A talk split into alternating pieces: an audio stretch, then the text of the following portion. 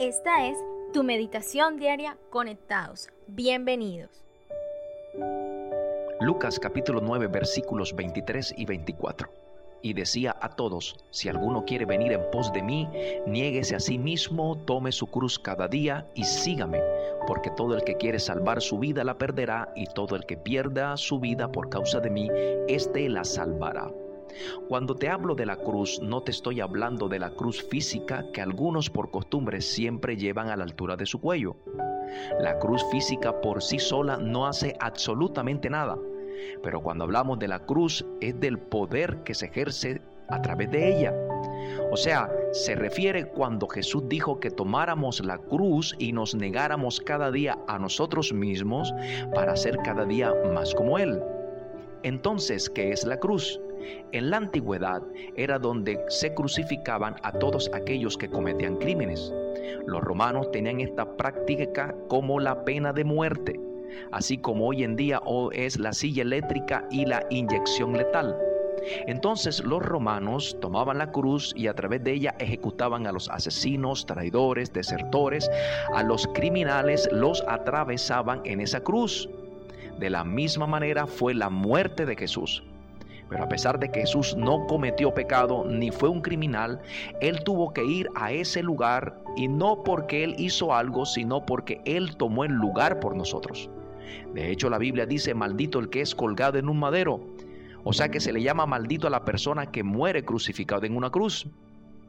Cristo Jesús se hizo maldición por nosotros, para que nosotros fuésemos bendecidos, ya no siguiéramos siendo maldición y fuésemos justificados delante de Dios.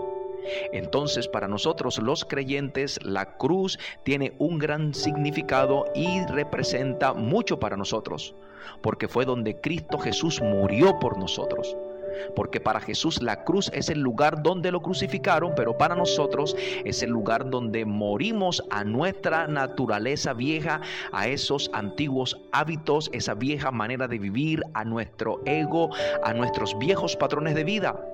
Por eso él decía, si alguno quiere venir en pos de mí, niéguese a sí mismo, tome su cruz cada día y sígame.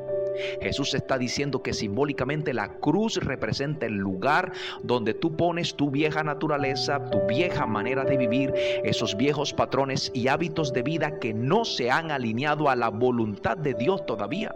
Es donde mueres a tu propio yo, a tu egoísmo y comienza a levantarse y a fluir ese hombre y esa mujer espiritual que hay dentro de ti. La cruz es el lugar donde tenemos que crucificar ese viejo hombre que todavía está viciado. Es el lugar donde tenemos que matar a esa vieja naturaleza. Por eso el llamado del Señor es tomar la cruz, o sea, renunciar progresiva y continuamente al egoísmo y a una vida centrada en uno mismo. Recuerda, morimos a lo que somos nosotros para que fluya ese hombre y esa mujer espiritual dentro de nuestras vidas. Esa es la victoria de nosotros los cristianos. Ya no vivo yo, sino que ahora vive Cristo en nosotros. Y recuerda siempre, sigue conectado con Dios y también con nosotros.